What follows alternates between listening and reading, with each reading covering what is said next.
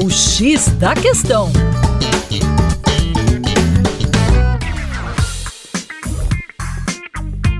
Olá, caro ouvinte, com vocês, João Marcelo, do coletivo Terra Negra. Pois é, a nova investida aí da Venezuela sobre o Essequibo, uma área dentro aí da Guiana, repleta de minerais e outros recursos naturais, trouxe à tona que a América do Sul também enfrentou grandes disputas territoriais ao longo da história. É, temos o Brasil, conhecido aí mundialmente por uma postura pacífica nas relações internacionais, mas o Brasil já passou por uma disputa fronteiriça nessa mesma região. O litígio, que ficou conhecido como a questão do Pirará, o país entrou num conflito diplomático com o Reino Unido por uma área de cerca de 33 mil quilômetros quadrados, localizada entre a fronteira do atual estado de Roraima e a Guiana.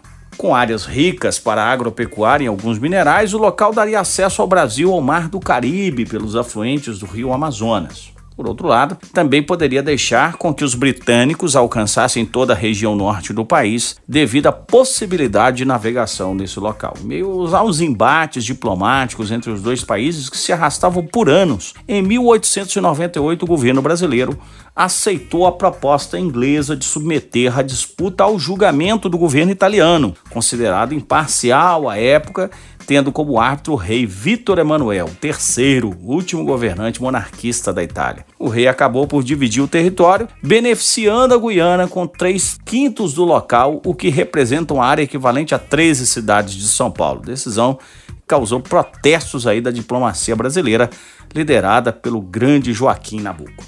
É isso aí. Para mais, acesse o nosso Instagram, arroba Terra Negra Brasil.